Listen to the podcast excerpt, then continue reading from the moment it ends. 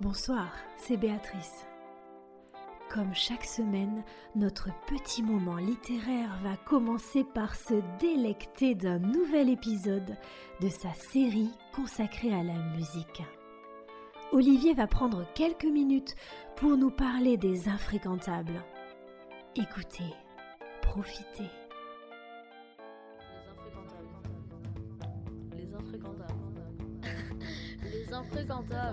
Bonsoir. Ce soir, je vous invite à découvrir l'envers du décor, les secrets de fabrication d'un disque. C'est une série de trois émissions. Les deux premières sont consacrées au travail de Luc, notre ingénieur du son. Le studio est un endroit intimidant, où règne un silence impressionnant, indispensable à un enregistrement de qualité. C'est là que j'ai rencontré Luc pour lui poser quelques questions. Une interview passionnante dont je vous invite à découvrir la première partie cette semaine.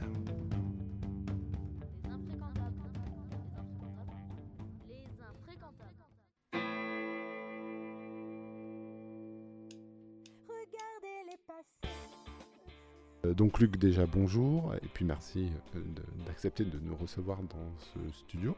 Parle-nous un petit peu de la manière dont se passe un enregistrement. Comment est-ce qu'on enregistre une chanson en fait? On met tous les mêmes tous les musiciens dans une, cabine, on met des micros, euh, com- comment ça se passe?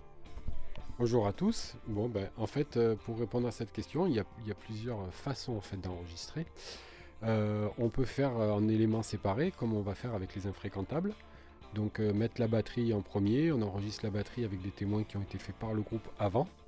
Et ensuite, une fois qu'on a fait la batterie, on va se retrouver pour plusieurs sessions avec les différents musiciens pour mettre dessus la basse, puis la guitare, puis les chants. Et la deuxième manière, c'est de faire tout le monde ensemble, c'est-à-dire basse, batterie, guitare, tous ensemble, et voir le chant, pourquoi pas. Et après, on mixe tout ça et on obtient un album. Un EP dans ce cas-là. Combien de temps à peu près dure l'enregistrement Par exemple, un EP, là c'est 5, 4 à 5 chansons. Euh, combien de temps il faut pour enregistrer Grosso modo, on va dire qu'en général, on compte deux jours par titre. Donc si on a six titres, ça fait 12 jours de boulot effectif, et voilà, et, et à, à multiplier par le nombre de titres. Donc en fait, si, si je t'entends bien, on a 6 jours de travail, 6 à 12 jours de travail effectif, mais euh, c'est des mois de préparation, des semaines ou des mois de préparation. Tout à fait. Normalement, euh, là sur cette EP avec les infréquentables, euh, ça doit faire à peu près 4-5 mois qu'on est sur, la réalisation du projet en lui-même. Le projet a été décidé euh, en milieu d'année dernière.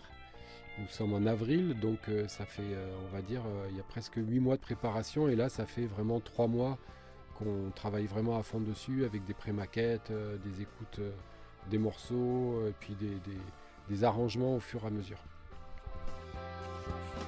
Les infréquentables, La semaine prochaine, je vous invite à découvrir la deuxième partie de cette interview. Luc évoque avec moi la partie artistique de son travail. Vous découvrirez pourquoi est-ce que nous le considérons tous comme le septième membre des infréquentables. Alors, à la semaine prochaine.